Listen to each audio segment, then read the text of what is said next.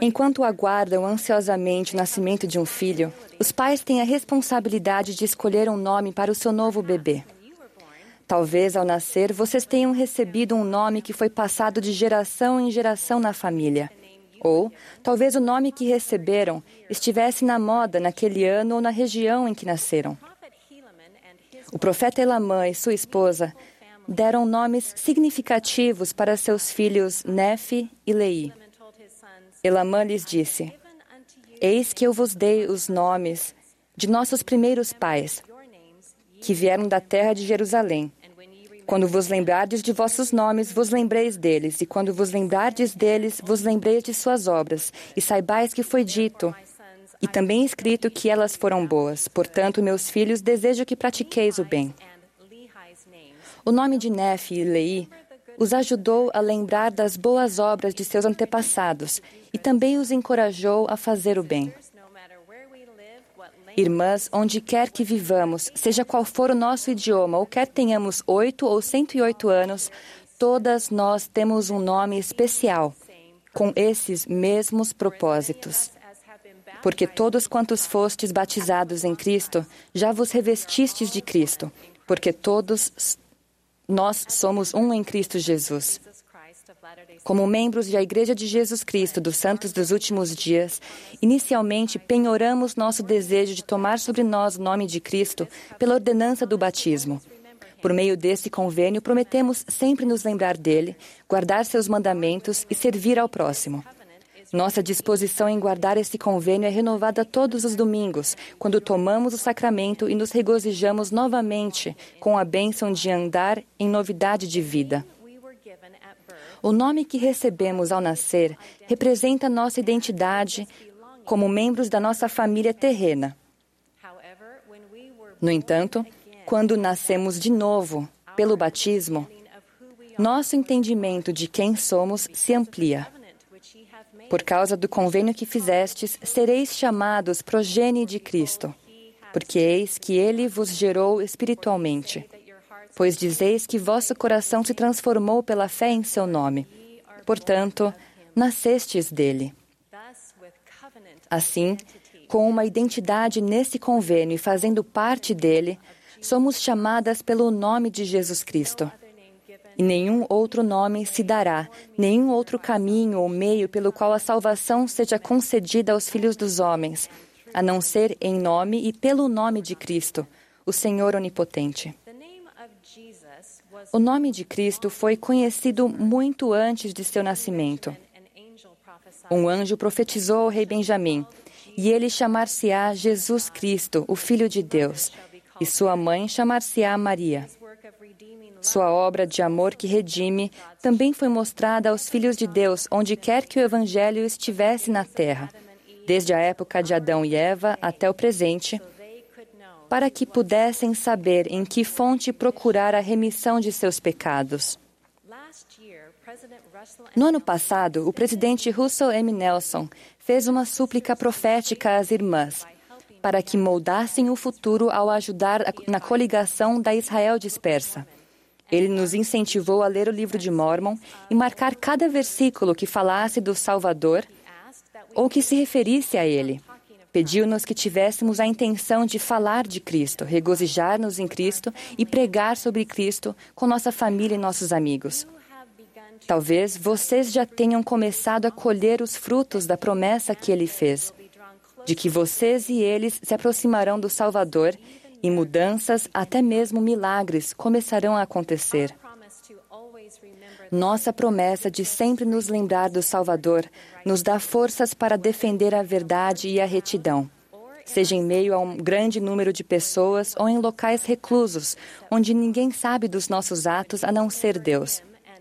Quando nos lembramos dele e tomamos sobre nós o seu nome, paramos de fazer comparações e julgamentos que nos degradam.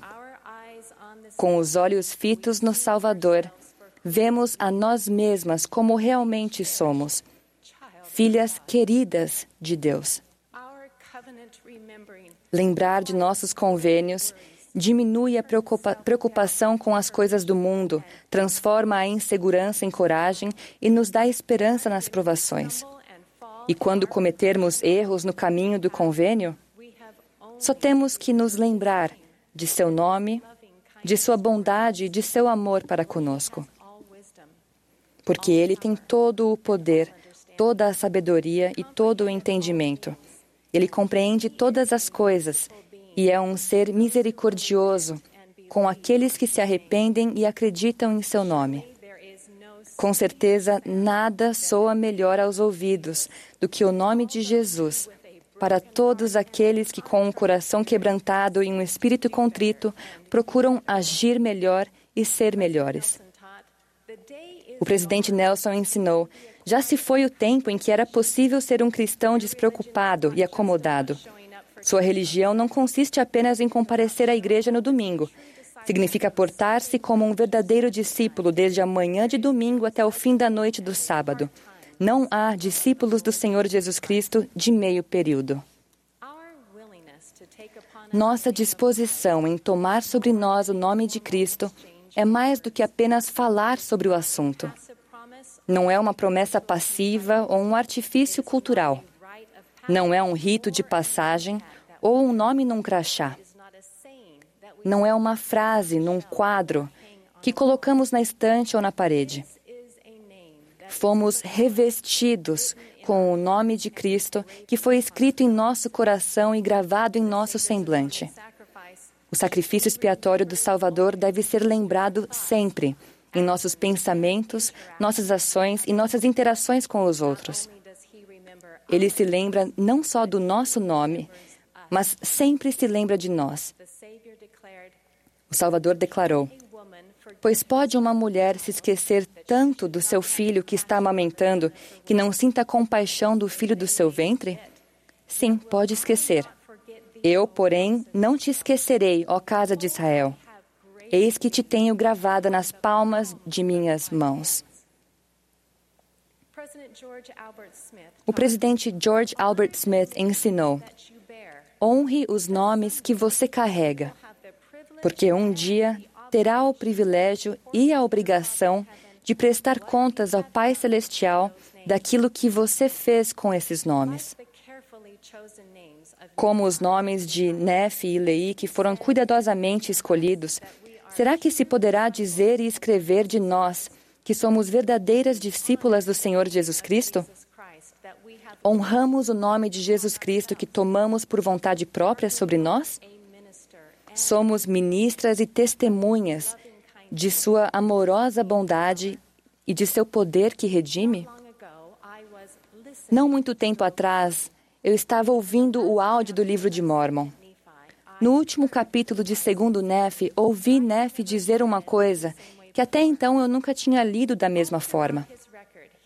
Em todo o seu registro, ele ensina e testifica do Redentor, do Santo de Israel, do Cordeiro de Deus e do Messias. Mas, ao terminar seu relato, ouvi Nefe dizer estas palavras: Glorio-me na clareza, glorio-me na verdade, glorio-me em meu Jesus, pois redimiu minha alma. Quando ouvi essas palavras, meu coração se alegrou tanto que tive que ouvir o mesmo versículo várias vezes. Eu reconheço o chamado nesse versículo e atendo a ele da mesma forma que faria se chamassem meu nome. O Senhor disse: Sim, abençoado é este povo que deseja tomar sobre si o meu nome, porque em meu nome serão chamados, e eles são meus. Como membros de a Igreja de Jesus Cristo dos Santos dos Últimos Dias, que tomemos sobre nós alegremente o nome de Cristo, honrando o seu nome com amor, com devoção e com boas obras. Testifico que ele é o Cordeiro de Deus, sim, o Filho do Pai eterno. Em nome de seu Santo Filho, Jesus Cristo. Amém.